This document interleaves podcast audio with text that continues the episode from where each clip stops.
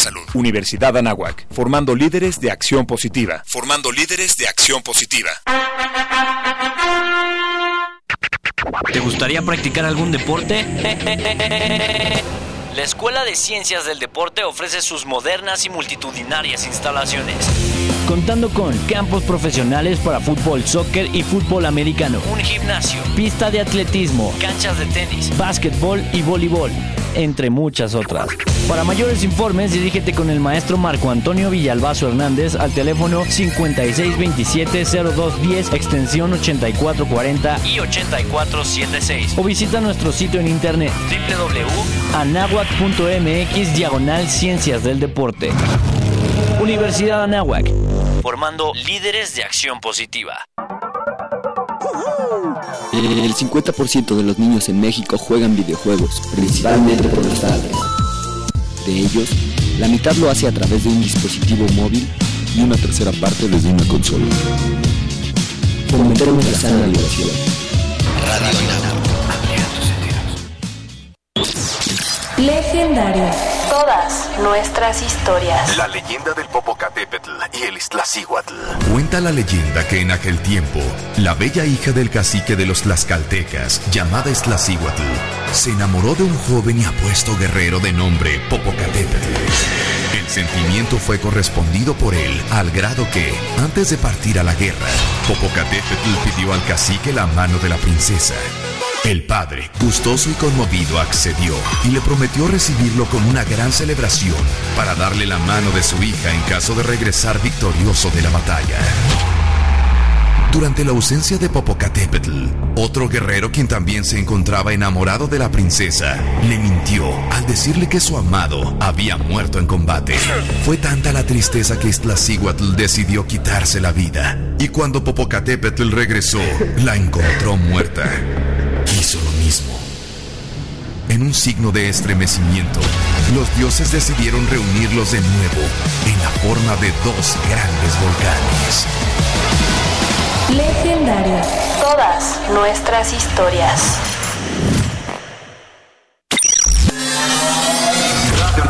X. Comenzamos una emisión más. Gracias por estar en este espacio. Hola, ¿qué tal? Bienvenidos a Radio Nahuatl. N. De un primer bloque de música. Hola, ¿qué tal?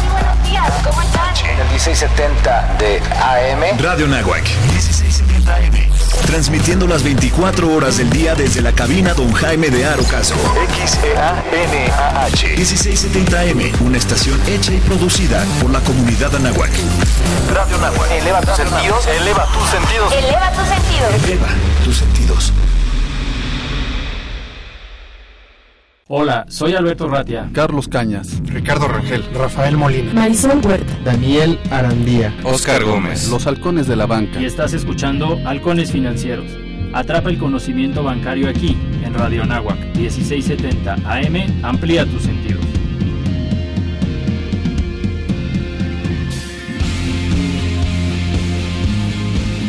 Hola, muy buenos días, ¿cómo están todos? Yo soy Alberto Ratia y está escuchando Halcones Financieros, atrapando el conocimiento bancario aquí en Radio Anáhuac 1670 AM, amplía tus sentidos. Ya tenemos aquí nuestros adornos navideños en la cabina, estamos ya eh, empezando a celebrar estas épocas finales del año y el día de hoy, como siempre, tenemos un invitadazo de lujo. Antes de presentarlo como se debe, le voy a pedir a mi compañero de vuelo en esta ocasión que se presente, por favor, mi estimado Ricardo. Buenos días, ¿cómo estás? Días, pues aquí felices de la vida porque tenemos un invitadazo de lujo. Ahorita precisamente estamos recordando bellas épocas allá en, la maestría de, banca y mercados financieros que eh, con mucho cariño nos, nos este, eh, tenemos el, agrado de, patrocinar aquí en, en Radio Anáhuac. Y bueno, pues sin más ni menos, eh, tenemos a José Antonio Quesada, él es el eh, vicepresidente de Política Regulatoria de la Comisión Nacional Bancaria y pues vaya, eh, en algún momento nos dio clases ahí en la novena generación, estamos recordando con, con mucho cariño este esa experiencia. Y bueno, ahorita está como vicepresidente y por favor, este José Antonio, bienvenido, de verdad es todo un agrado, toda una felicidad este tenerte porque va a ser un programa muy muy enriquecedor, yo creo que este eh, vamos a aprender muchísimo y nuestros alumnos, nuestros eh, radioescuchas y los que tanto los que son estudiantes como los que no, pues van van a va, a ser un programa muy enriquecedor. Bienvenido, José Antonio, ¿cómo estamos? el placer y el honor de estar con ustedes esta mañana, Ricardo, Alberto.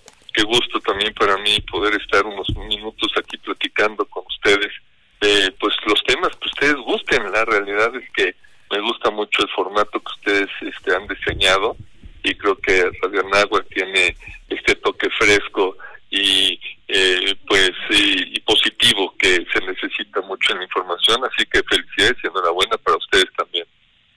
Gracias José Antonio. Pues por favor Alberto si quieres sí yo creo que para beneficio de todos mi estimado José Antonio si nos pudieras platicar un poquito de tu vida profesional o cómo ¿Cómo es que llegaste al sector financiero? ¿Ya eh, desde que estabas estudiando te imaginabas estar eh, eh, en estos temas? ¿Cómo fue, sobre todo para nuestros radioescuchas que son jóvenes y que están empezando su carrera profesional?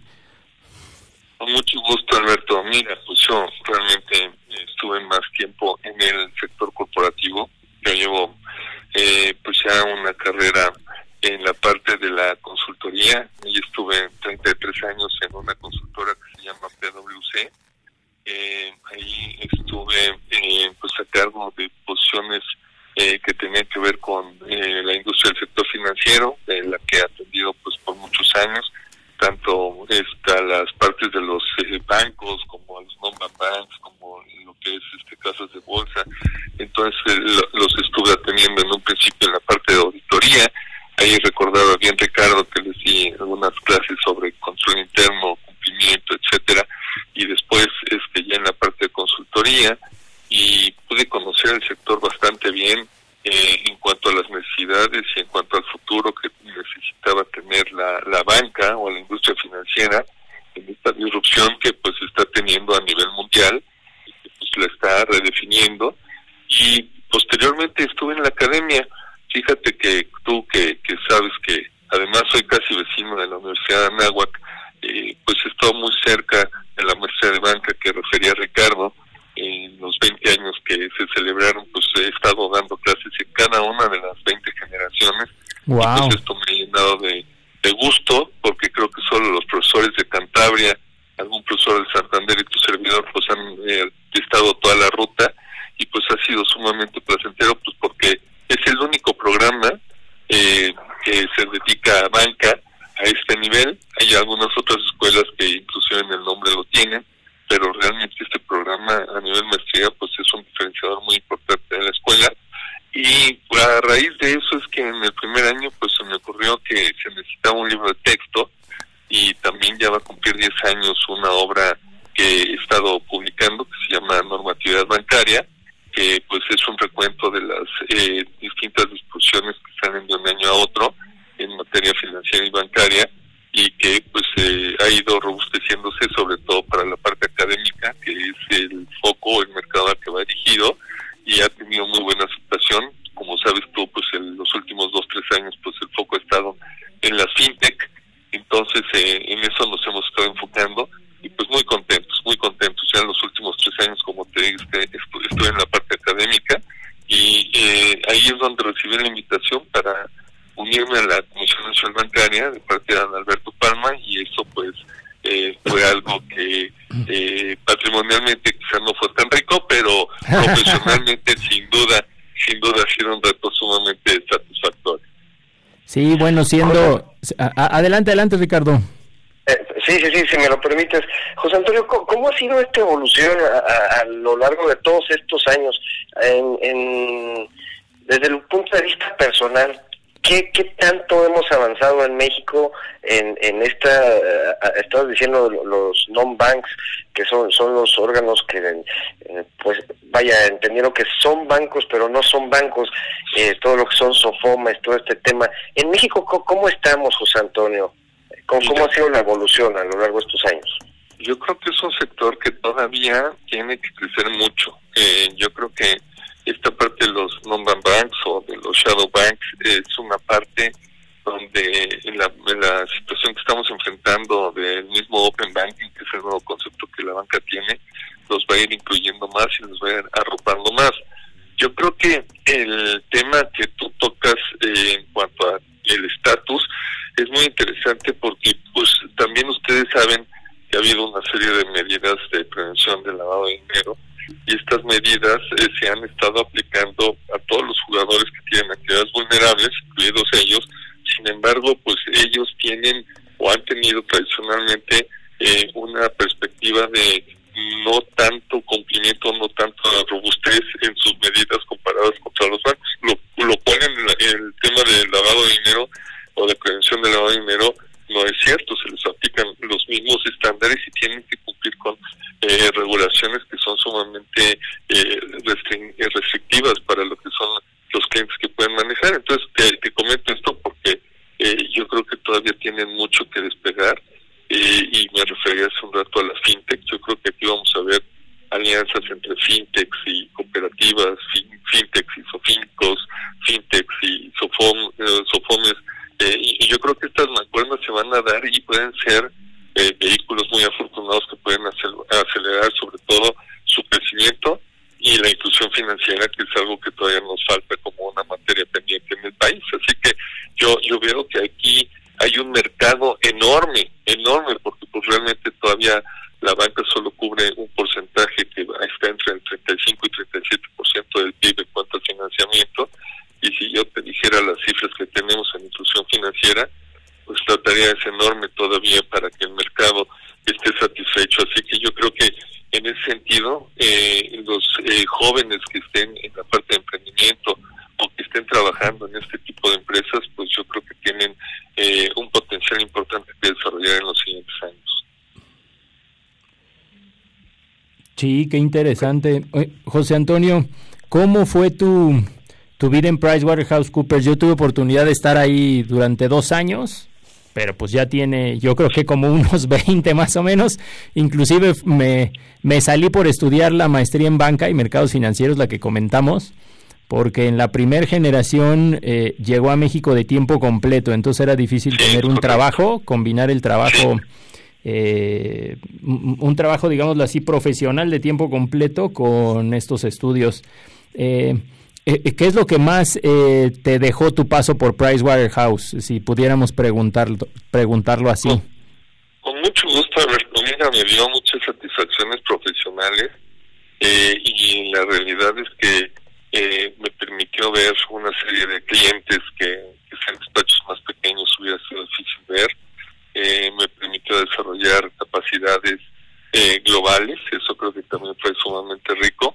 Pero yo creo que también eh, me dejó eh, una parte de la visión de lo que eh, a mí me llevó a la parte académica. Fíjate que yo terminé en, en la parte académica porque yo notaba que lo que era la vida corporativa no en muchos casos estaba cumpliendo la promesa de anteriores generaciones que era para toda la vida. Entonces, realmente el mundo corporativo hoy día es sumamente móvil o sumamente cambiante y yo creo que todos tus eh, radioescuchas que están en el mundo corporativo pues tienen que tener en mente que eso puede cambiar el día de mañana con una fusión, con una compra, con una venta de una empresa. Entonces, eh, si tú estás eh, atendiendo o, trabajando en una empresa de estas, tienes que también tener tu plan de siempre. Es muy importante que sepas que pues eh, los trabajos, sobre todo en tu generación, pues son sumamente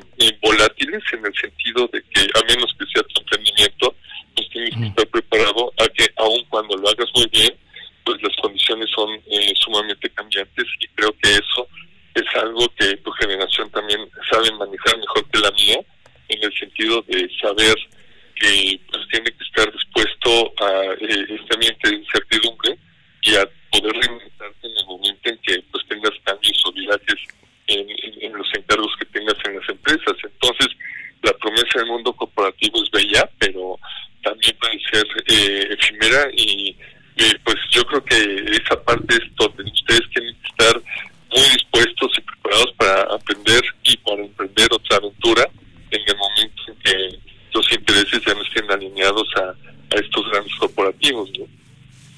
Eh, eh, la, la, parte corporativa, José Antonio, eh, hoy, hoy, por hoy les aconsejas que sean las tablas para que ellos pudieran este, aventarse a este emprendimiento. ¿Es necesaria esa figura corporativa o, o las nuevas generaciones ya pueden aventarse a, emprender sin necesidad de tener tablas, José Antonio? Mira, buen punto tocas, ¿eh? porque yo creo que cada historia puede ser diferente. Los niveles de maduración yo creo que dependen en cada caso del apetito del emprendedor y de la industria en que esté eh, ubicado. Hay industrias que son sumamente nobles, eh, donde pues no es necesaria tanta experiencia, al contrario, es probable que de lo que estés eh, tú eh, tratando seas el pionero y quizá ahí puedas correr como emprendedor en el desarrollo de tu empresa y hay otras que pueden estar más maduras, entonces ahí sin duda la experiencia juega un factor clave. Yo creo que lo más importante que tiene que tener el emprendedor eh, pues es esta capacidad de liderazgo, esta capacidad de atracción y de inclusión. Y si es así, yo creo que desde una edad muy temprana, si te rodeas del talento adecuado y de la experiencia adecuada, pues no es necesario el paso forzoso por el mundo corporativo. El mundo corporativo tiene muchas ventajas en el sentido de, esta aparente estabilidad que te comentaba y también de esta exposición global que tiene en deals que difícilmente en una empresa ni tú me estarías viendo. Pero esa experiencia global no necesariamente te puede ayudar como emprendedor en las primeras etapas y yo creo que ahí es donde tú tienes que medir si esa visión global la quieres adquirir cuando tú ya tengas tu emprendimiento. Entonces, eh, cuando te decía que había estado tres años en una academia, pues fue precisamente liderando eh, la escuela de negocios y ahí es donde vi pues a muchos jóvenes muy talentosos como ustedes que pues tenían eh, muy bien armada la idea del negocio y cómo poderla desarrollar y la ventaja que tiene sobre todo en edades tempranas como la de ustedes es que es probable que todavía no tengan los compromisos que una familia este ya más establecida te requieren y puedes tomar mayores riesgos este y sobre todo esa capacidad de resiliencia yo creo que la inteligencia emocional en el emprendedor es mucho más importante porque pues te van a decir 500 veces que estás mal y 500 veces te tienes que levantar sobre todo si estás firme y estás eh, es muy soportado en la eh, idea o en el emprendimiento que estás eh, proponiendo y, yo creo que eh, en ese camino también escuchar es importante porque puedes ir afinando tu desarrollo. La verdad es que la historia del emprendedor para mí es bellísima porque es lo que más necesita nuestro país en un área donde, pues ustedes lo han visto, tanto todo Ricardo como Alberto, si, si hay algo que nos pasa en el ambiente de negocios hoy día en nuestro país todo el tiempo, es que te la pasas escuchando comentarios en economía que son negativos eh, constantemente en relación a cómo estamos desarrollándonos. Y lo más importante que tiene que tener un emprendedor es saber ver las luces en esa oscuridad para poder tocar las áreas de oportunidad que él va a poder potenciar y que él va a poder desarrollar. Entonces, a un emprendedor, si hay algo que me, que me gusta como cualidad, es que es un optimista por definición y es un amigo que aunque todo el mundo le diga que esto está completamente complicado, va a poder ver esos esos huecos, esos esos espacios donde va a poder desarrollar su idea y donde la va a empujar con los jugadores que necesita. Entonces, eh, yo tengo una gran admiración para los jóvenes que, que, son emprendedores y para los empresarios en general. Oye, pues suena interesante, eh, José Antonio. No sé si quieras hacer alguna pregunta más, Ricardo, pero ya nos están mencionando que tenemos 30 segundos para mandar a pausa. No, no, pues regresamos ahorita después de este corte comercial. ¿Cómo lo ves, Alberto? Sí, si quieres, compártenos nuestras redes sociales y mandamos a, pausa.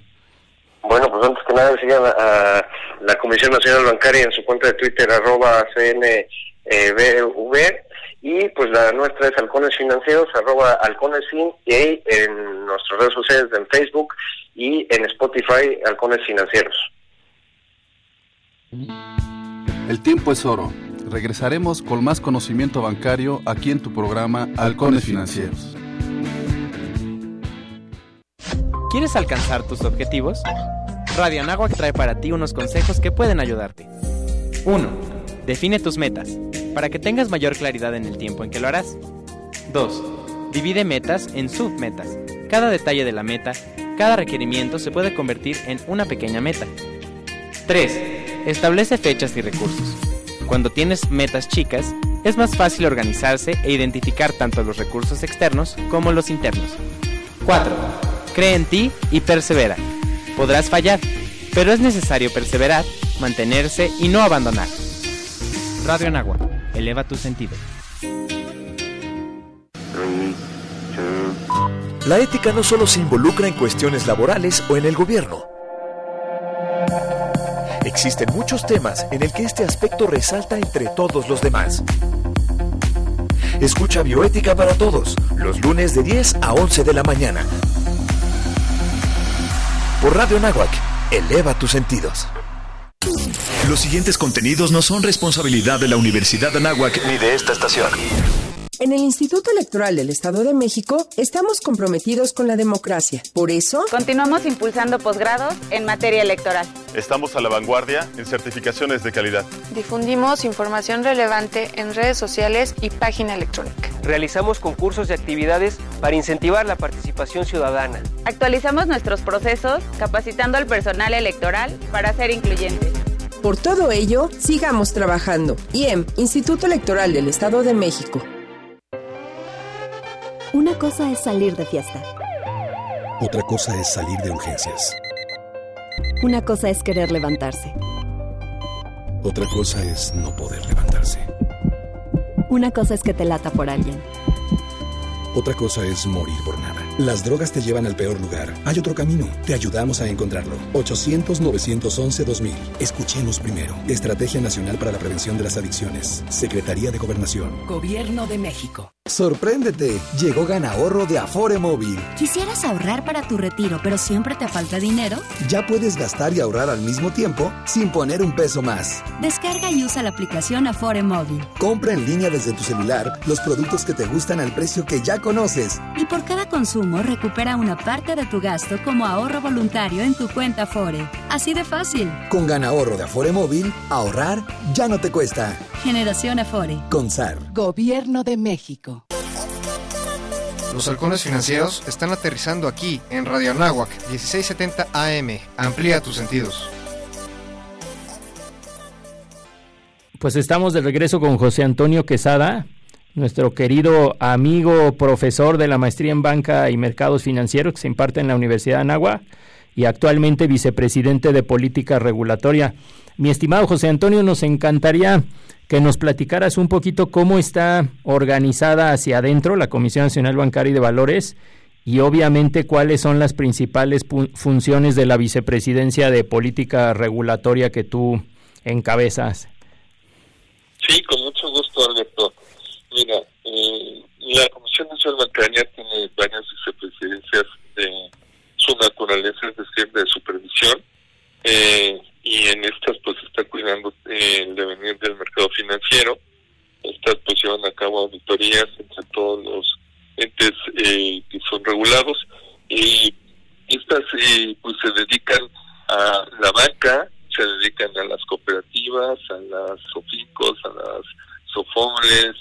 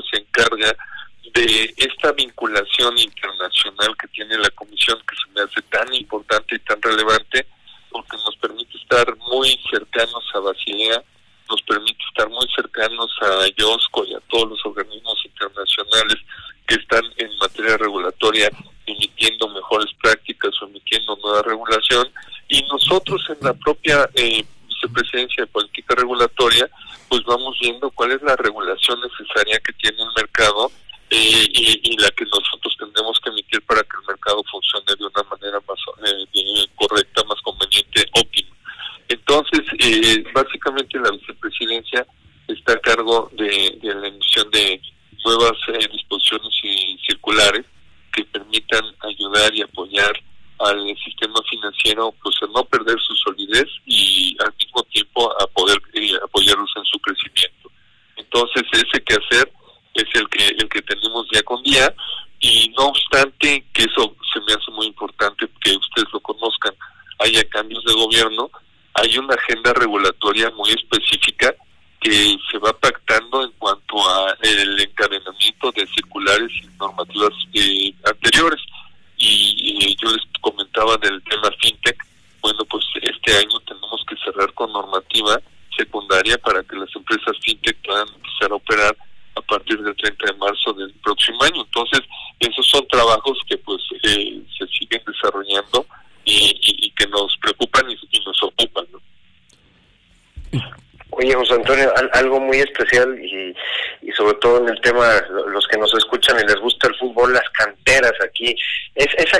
de, cantera eh, que, tiene el, sistema financiero mexicano eh, en el aspecto de regulación y que puede ser eh, la, apertura para nuevos emprendedores que, que nos platicabas hace, hace un ratito.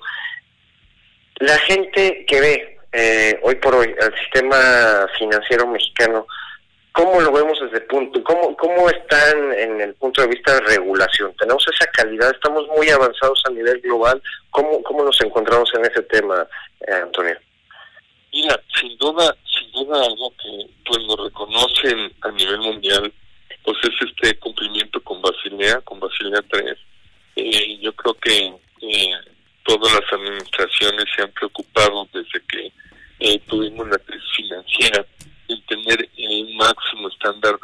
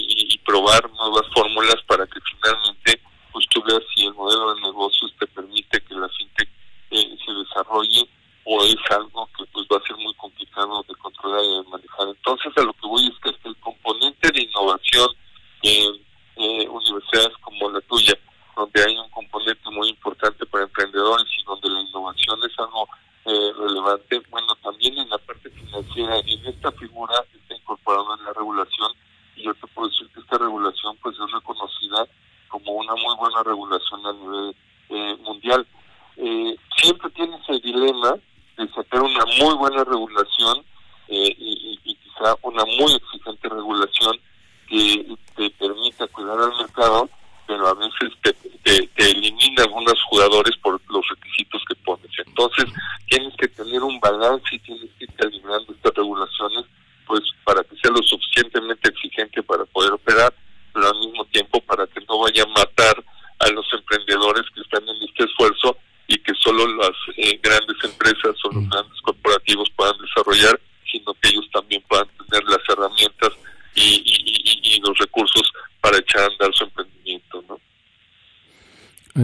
Suena bien, bien interesante lo que mencionas, José Antonio, y como tú dices, en México sí es de presumir que tenemos una de las legislaciones más completas y más modernas en el tema fintech a nivel mundial, y yo también me atrevería a decir que, bueno, todas las legislaciones son sujetas a mejora, ¿no? Por definición, pero yo creo que sí nos brinda mucha certidumbre a todos los participantes, ¿no? a los inversionistas, a los accionistas, inclusive a los prestadores de servicio, a las autoridades financieras, porque ya delimita muy bien qué está regulado, qué no está regulado y qué es lo que necesitas hacer para cumplir con, eh, con los estándares que manejamos.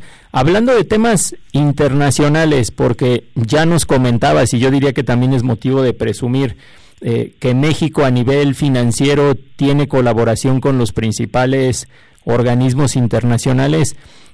¿Cómo, es esa colaboración, José Antonio? No sé si cada año designan una agenda y sobre eso avanzan, son conferencias o reuniones periódicas. ¿Cómo es el involucramiento de un país como México en estos distintos organismos? A lo mejor con el Banco Internacional de Pagos o algún organismo en Estados Unidos.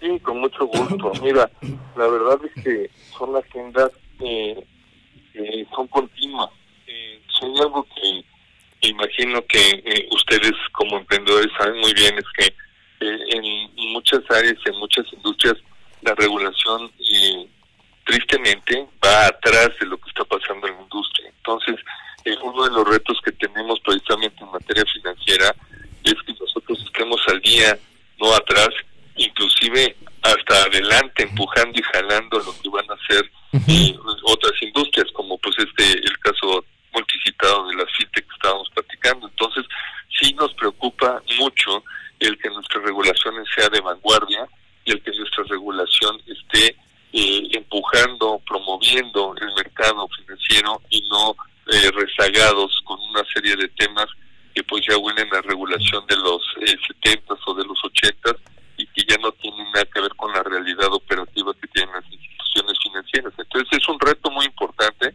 De hecho, eh, les comparto que hemos estado analizando algunas otras medidas para que la regulación sea emitida eh, de una manera no tan eh, jurídica en el sentido de que tenga que pasar por todas las aprobaciones, este, sino que los reguladores o los regulados sepan por dónde va a venir la nueva regulación y puedan estar conociendo hacia dónde se va a ir moviendo con anticipación de que salgan las circulares. Eso es algo que estamos revisando para ver cómo le podemos decir al mercado, oye, en un año va a pasar esto, en dos años va a pasar esto, y que se puedan ir preparando de mejor manera para que sea prospectiva y no retrospectiva. Ahora, en específico con lo que tú preguntas, pues es una agenda donde todo el mundo está evolucionando. Entonces, este, te voy a poner un ejemplo que te va a gustar, que es el tema de las criptomonedas. El tema de las criptomonedas, pues no es un tema aislado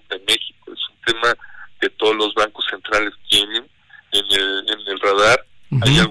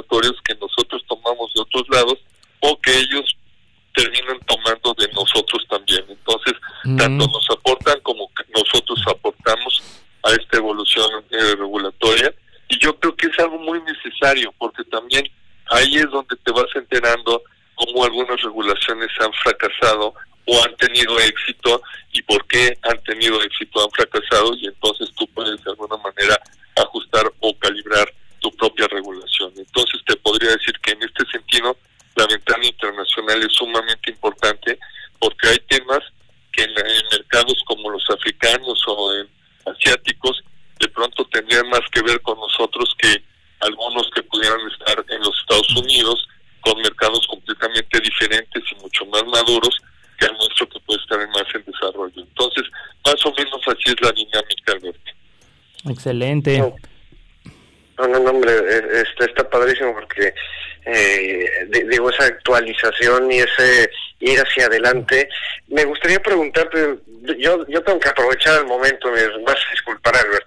Adelante, ¿Qué adelante. tan, qué tan este, claro es, eh, hoy por hoy, eh, vaya, no, no sé si, si referirme bien, la industria, eh, los bancos en específico, pues que ya tienen toda la experiencia, que cumplen con la normatividad, que tienen esas exprofesas para cumplir ante los organismos como la Comisión Nacional, como el Banco de México. Eh, ¿Cómo ven a esta nueva industria fintech eh, para hacer crecer pues todo este ecosistema y generar pues esas oportunidades para para la economía. Es, es claro hoy por hoy esa eh, oportunidad también para, para este, organismos ya ya de años, esos corporativos, Antonio. Mira, yo creo que hay una gran eh, oportunidad, un, un, gran momento en todo lo que es este universo de entidades que están en el sector financiero, porque tú comentabas el tema de bancos globales. Yo creo que los bancos globales lo han estado viendo en distintas latitudes y en distintos países y lo han ido asimilando. Y muchos de estos bancos globales inclusive tienen sus laboratorios de innovación y provocan el nacimiento de estas empresas fintech.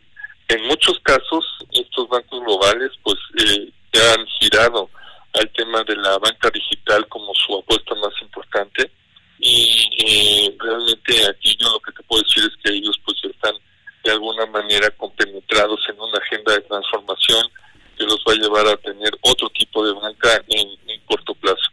Por otro lado, pues tienes otros bancos que pudieran no tener este nivel de sofisticación y que pudieran tener alguna preocupación, inclusive podría haber la idea o la percepción de que hay cierta resistencia con la entrada de nuevos jugadores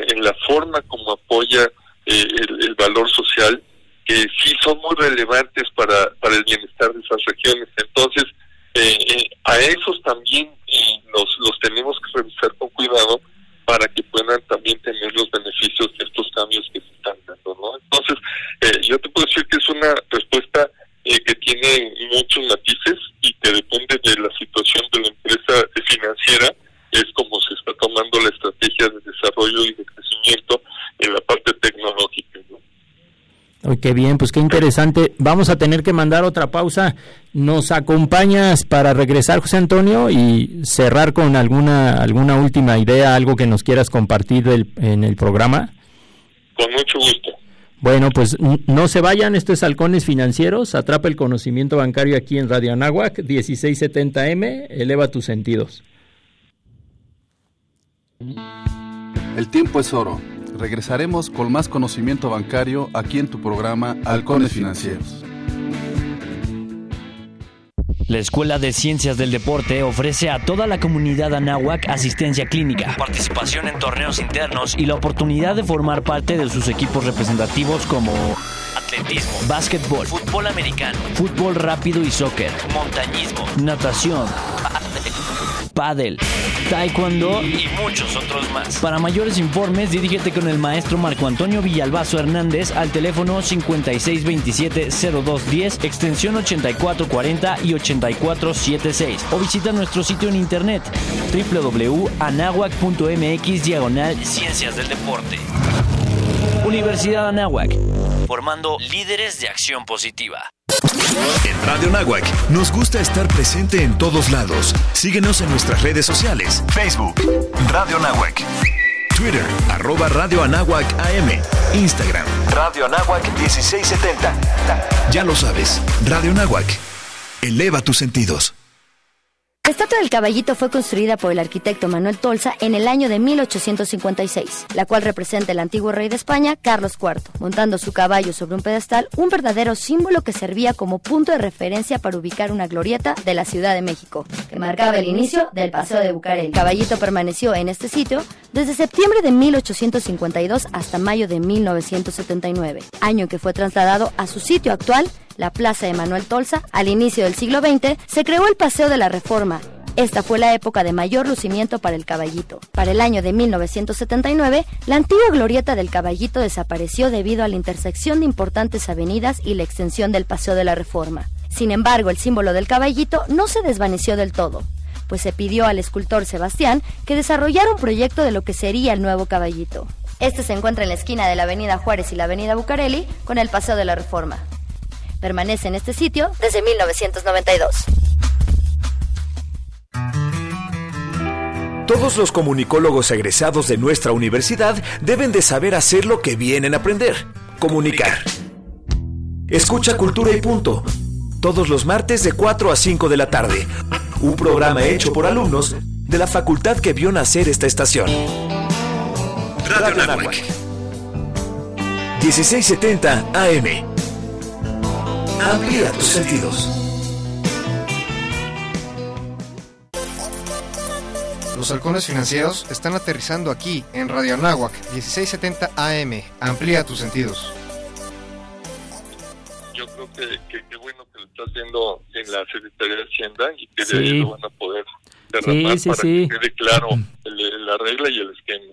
Es correcto, José Antonio. Ya regresamos del corte, pero vale la pena que nuestros radioescuches eh, lo, lo, lo conozcan. Eh, eh, tenemos ya una ley fintech que regula los temas financieros y si digo algo que no sea correcto me corriges mi estimado José Antonio porque estamos con José Antonio Quesada, eh, vicepresidente de política regulatoria en la Comisión Nacional Bancaria y de Valores. Eh, eh, pero las leyes fiscales no se adaptaban porque pues los legisladores no son adivinos, ¿no? Hace varios años no tenían en cuenta que iban a venir empresas de tecnología financiera y las leyes fiscales pues no están hechas para regular cómo es que deben de tributar o cómo es que deben de pagar impuestos. Ya el gremio de manera organizada se acercó con la Secretaría de Hacienda, entiendo que no con el Servicio de Administración Tributaria, sino más arriba, con, una, con la Subsecretaría de Ingresos, me parece, y ya se encuentra muy avanzada la manera o la legislación que va a poner en blanco y negro cómo debemos de estar pagando impuestos. No es que no pagábamos impuestos, pero por ahí interpretábamos las leyes que no estaban hechas para las empresas fintech y pues pagábamos impuestos como creíamos que deberíamos de pagar impuestos, ¿no? Ahora va a quedar muy claro en, en blanco y negro y sobre todo a la autoridad le interesó mucho José Antonio porque como sabes en ocasiones servimos, eh, yo le llamo de broma como ventanilla tributaria, los bancos en muchas ocasiones retienen un porcentaje de los de los intereses que pagan como un impuesto sobre la renta a cuentas, ¿no? Como para asegurarse que el ama de casa o el obrero o el profesionista independiente al menos esté pagando cierto cierto impuesto. Entonces el interés no era solamente cómo paga impuestos una fintech, sino también cómo le ayudas a la Secretaría de Hacienda a normar o a regular el cobro de impuestos de los solicitantes de créditos en caso de que aplique y de los inversionistas o ahorradores a través de estas plataformas. Efectivamente, efectivamente yo creo que ahí eh, es muy importante una definición y, y tus ahorradores o de tus cuentavientes, como mencionas, si les das un estado de cuenta, si ese estado de cuenta tiene desglosado la parte de intereses nominados que tuvieron por su por su aportación, si es una aportación este de los de capital y cómo la vas a estar manejando, incluyendo si les vas a pagar dividendos o intereses. Eh, la, realidad es que eh, inclusive hasta el domicilio físico eh, va a ser muy importante en cuanto a la especificidad de estos vehículos tecnológicos que pues vienen a cambiar todo el paradigma de lo que tenemos establecido y este creo que también como tú bien mencionas pues el venir viendo la intencionalidad de, los que quieren hacer bien la tarea. Creo que tu, tu punto se me hace muy eh, ilustrativo, porque eh, sí puedes tener criptomonedas en tu portafolio y entonces puede haber desde los que digan, sabes que yo creo que esto debería de ir grabado por la plusvalía o reducir la minusvalía, o eh, aquellos que digan, oye, pues en la ley sobre la renta no viene nada sobre criptos, entonces pues tampoco la tengo que incluir. Yo creo que ahí es donde donde los tratamientos pues pueden ser muy defendibles unos y otros, pero se ve la naturaleza de los que sí quieren cumplir versus otros que pues quizá dicen aquí hay un hueco en la ley, es el momento de aprovecharle lo que me lo cierran, ¿no? Entonces creo que eh, eh, en todo este camino pues hemos discutido de áreas que pues son eh, de, foco y de actualización en los siguientes meses de, de lo que va a ser esta regulación en específico para estas empresas fintech, ¿no? Sí, la verdad es que es bien interesante, pero el, el tiempo se nos termina, José Antonio. ¿Algún mensaje, algún tema que crees que haya quedado pendiente? No, pues eh, yo creo que congratularme con eh, el formato del programa. No había tenido el gusto de estar con ustedes, Ricardo y Alberto. La realidad es que estoy eh, muy complacido de que haya un programa de esta naturaleza dirigido por gente tan talentosa como ustedes y pues que los puedan escuchar para que también más gente pueda seguirse preparando y si en este sentido quieren meterse a la parte financiera, pues que esta mesa en banca para mí se me ha hecho una joya en todos estos años y bueno, pues yo creo que el, bien por los emprendedores, yo creo que aquí lo importante es eh, poderlo intentar, poderse arriesgar, eh, el, el paradigma de lo que corresponde a un emprendedor hoy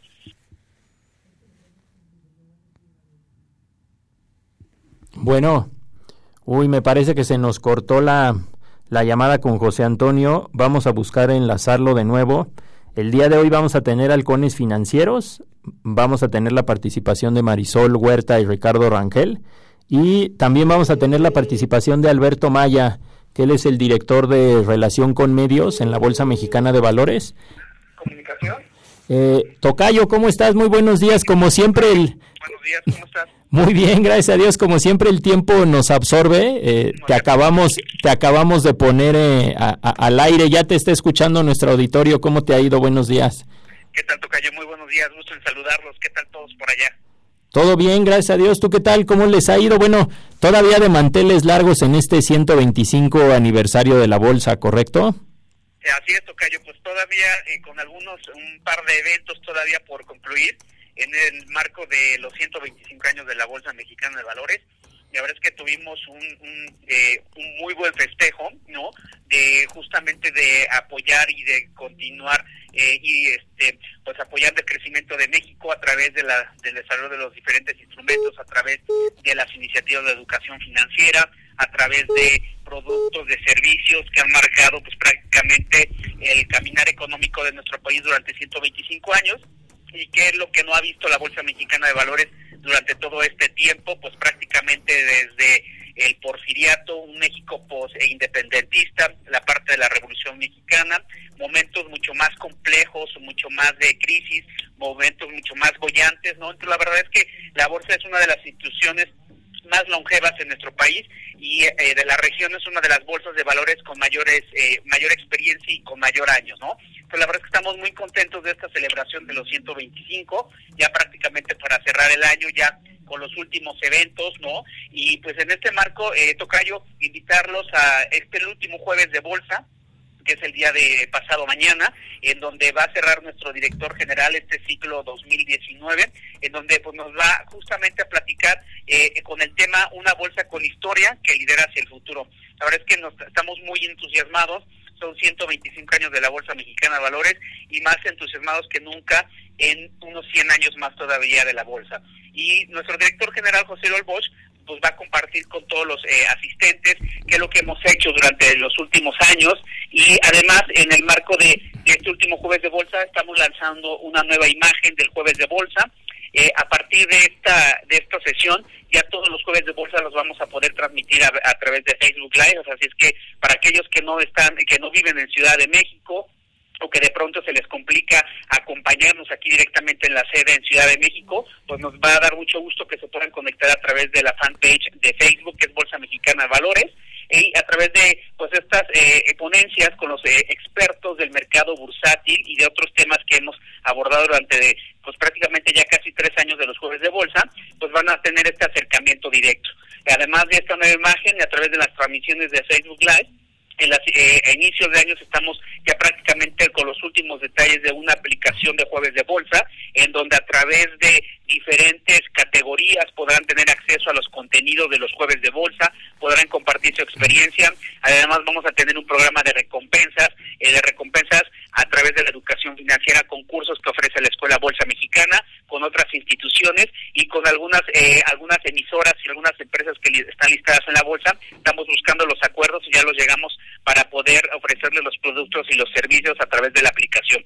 Así es que eh, vamos a arrancar justamente el primer trimestre de 2020 con el, toda la promoción de la aplicación del jueves de bolsa.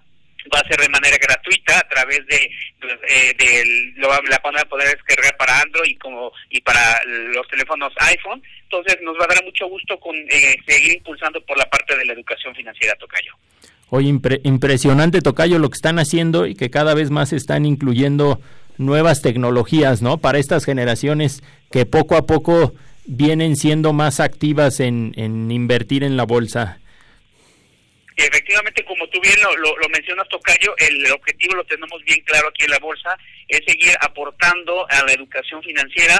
Eh, la, la Escuela Bolsa lleva más de 17 años, ya tenemos toda la experiencia con profesorados, eh, con académicos, con catedráticos que tienen, pues prácticamente ellos viven al día a día en, con la actividad bursátil, con la actividad financiera. Entonces, todos aquellos que estén interesados con la, eh, con la Escuela Bolsa Mexicana, eh, pues prácticamente van a tener eh, el contacto directo con los profesionistas que están trabajando en el día a día con el, con el medio financiero y acompañados pues, con los jueves de bolsa, con el Museo de la Bolsa que en abril fue en el mar, que lo inauguramos en el marco de los 125 años, Tocayo, y pues bueno, todas las iniciativas que estamos impulsando para la educación financiera y pues adelantamos un poquito, vamos a tener algo por ahí de, de fintech justamente para el mes de febrero, ya en su momento lo podremos platicar, ¿no, Tocayo? Es correcto, sí, sí, la verdad es que eh, encantados de todo lo que estás haciendo.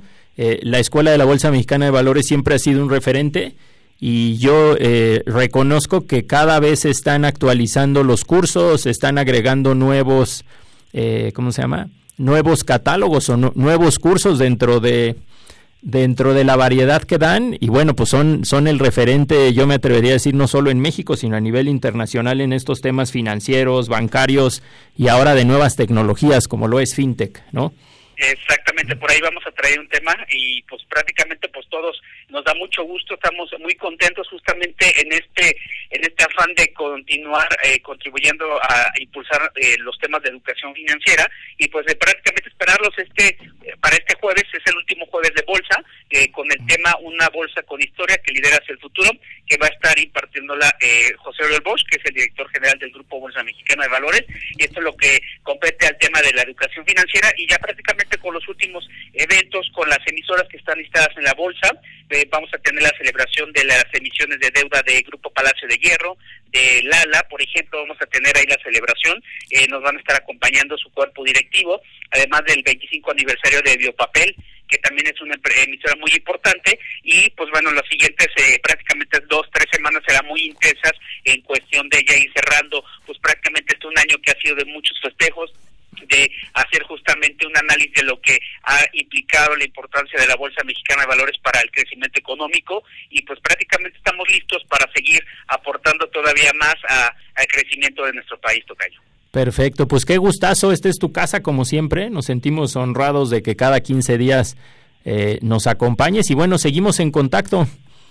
Por supuesto, por supuesto, y nosotros encantados y agradecerles el espacio y seguimos platicando en los siguientes días, tema Tocayo. Claro que sí, que tengas un excelente día. Un gran día también para ti. Un abrazo, hasta luego. Un abrazo, hasta luego. Bueno, pues vamos a enlazar a Marisol Huerta y a Ricardo Rangel. Ya ves que en ya ven que en estos eh, temas de en vivo no falta que por ahí se nos va una llamada o se nos cae, etcétera. Marisol nos marcaba por la otra línea y no la pudimos enlazar. Bueno, José Antonio se despide de, de todos los radioescuchas. La verdad es que le hubiera dado mucho gusto despedirse personalmente, pero se nos cayó la llamada y ahorita hemos tenido un poquito de temas de enlazarlo. Aunque como ya les mencionábamos, este es su casa y los tendremos de regreso eh, tan pronto como sea posible. Estoy intentando enlazar a Marisol, pero no sé por qué se está cortando. Ah, creo que ya está aquí con nosotros Marisol. Buenos días. Hola, ¿qué tal Alberto? ¿Cómo están? Buenos días, buenos días al auditorio. Muy buenos días. Adelante, adelante. Pues nada, que el día de hoy pues más bien estamos aquí en el mercado nacional, pues un poco atentos recibiendo las noticias que se acaban de dar en la mañanera, como, como se le nombra acerca del Programa Nacional de Infraestructura. La verdad, de entrada, pues bueno, suena eh, relevante lo que, lo que se está mencionando. Tendríamos que analizar, obviamente, cada uno de los proyectos. En general, se está hablando, por ejemplo, que hay eh, 254.990 millones de pesos en 61 proyectos. Estos serían de una pronta realización. Aquí el gobierno lo que nos está diciendo es que hay 15 proyectos que estarían, eh, pues, por una cantidad de 158 mil millones de pesos, otros 32 proyectos que tienen que ver con 75 mil 136 millones que estarán iniciando en 2020 y 14 proyectos adicionales que comprenderían una cantidad de 21 mil millones de pesos que podrían estar iniciando hacia 2021. Entre todos estos proyectos, pues nos están hablando de diversos, eh, digamos, diversos sectores, lo que son carreteras, ferrocarriles, eh, trenes suburbanos, eh, también está hablando de algunos aeropuertos que se estarían remodelando, todos al interior, ninguno ninguno de aquel que nosotros estamos esperando escuchar noticias, se trata de Monterrey, se trata de Cancún, eh, también proyectos en el sector de agua, en la parte de turismo, eh, y bueno, pues aquí lo relevante es que al final del día eh, lo que se dice es que se tienen invertidos 800 mil millones de pesos en, en lo que sería el sector de infraestructura. Lo que se está tratando de detonar es este sector que, bueno, pues ya tiene prácticamente un año que estaría esperando que se dieran noticias adicionales y que, como ya señalamos en algún momento, pues bueno, son los que nos van a permitir eh, a lo mejor y prever un mayor escenario de crecimiento. Recuerda que apenas ayer se revisó el PIB en México, al tercer trimestre se está teniendo ya un escenario de contracción, entonces, eh, bueno, pues es algo que está preocupando las, las diversas casas de bolsa, los diferentes analistas, tanto nacionales como internacionales han estado revisando el crecimiento económico em, y bueno, pues en todos estamos viendo ceros, eh, ahorita estamos viendo menos, eh, bueno, yo creo que más adelante van a empezar lo que son menos punto dos, entonces eh, ese es el escenario en estos momentos. Sí, la verdad es que por una parte viene viene bien la noticia de que se van a reactivar o se van a echar a andar estos proyectos de infraestructura, pero considerando que esos temas tardan un poco, pues sí es un tema de de pensar el que ya eh, técnicamente eh, creo que hemos entrado en recesión, ¿es correcto Marisol? Pues sí, técnicamente de eso ya se estaría hablando, digo, esta semana se revisó, eh, se está revisando con un menos 0.2, digo, es marginal, sin embargo, pues bueno, si nos hemos guiado justamente la vez anterior, se peleaba que teníamos un crecimiento de 0.2, 0.1 y peleamos mucho que aún no era recesión, ahorita pues tendríamos que ser estrictos con la norma y este y estar manejando finalmente sí este escenario de debilidad. Entonces, eh, yo creo que eh, mencionas que se van a tardar. La verdad es que yo aquí ya veo algunas cosas muy avanzadas. Entonces sí esperaríamos que, tal como se están señalando, ya digo, nos falta un mes para que termine el año, que dice 2020, que estos se estén ejecutando lo más pronto posible. Eh, creemos que es necesario entonces, por eso te digo, hay que analizar muy bien estos proyectos, en qué grado de avance, tal vez de negociación van, y entonces esperar que, que sea la mejor en el primer trimestre, segundo trimestre, cuando mucho, que esto ya empiece a materializarse para que al final del día también nos impulse o nos apoye para el crecimiento hacia el siguiente año. Como dicen, este año pues ya, ya fue, hay que estar este, enfocados en lo que viene y lo que viene es justo ver si esto puede ser un, un repunte, un catalizador para, para mejorar los indicadores económicos y que no se nos deteriore más, no porque eso sería la, el principal riesgo. Sí, por supuesto. Pues si nos puedes compartir tus redes sociales, Marisol, creo que ya hasta nos excedimos 10, 15 segunditos. Ya vamos a tener que despedir. Ok, no, pues les agradezco mucho. Ya saben, Marsol Aries 1. Este, y bueno, pues cualquier cosa ahí estamos. Un ratito, quizás subamos una lámina eh, que les vamos a compartir en la parte de halcones financieros acerca de este proyecto. Excelente, Mari. Nos escuchamos el próximo martes. Que tengan un excelente día, una excelente semana. Esto fue Halcones Financieros. El vuelo terminó por hoy. Halcones Financieros es una producción de la Asociación de Egresados de la Maestría Internacional en Banca y Mercados Financieros. Atrapa el conocimiento bancario aquí, en Radio Anáhuac, 1670 AM. Amplía tus sentidos.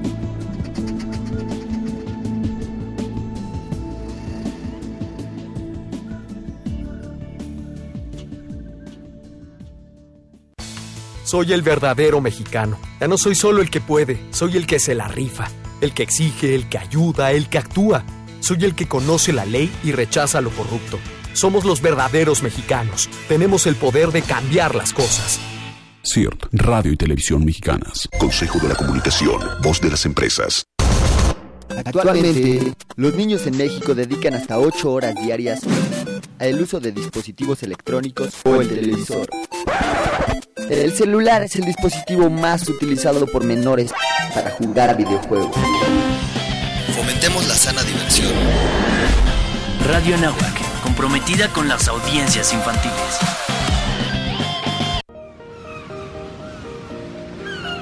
¿Alguna vez te has preguntado de dónde viene el nombre de las Islas Canarias? Pues si pensabas que tenía que ver con las aves, estás equivocado. Se dice que se llama Canarias por la cantidad de canes de gran tamaño que se encontraban en la isla. Radio eleva tus sentidos. ¿Conoces tu biblioteca? No te preocupes. Tenemos un espacio dedicado a la cultura, conocimiento y educación.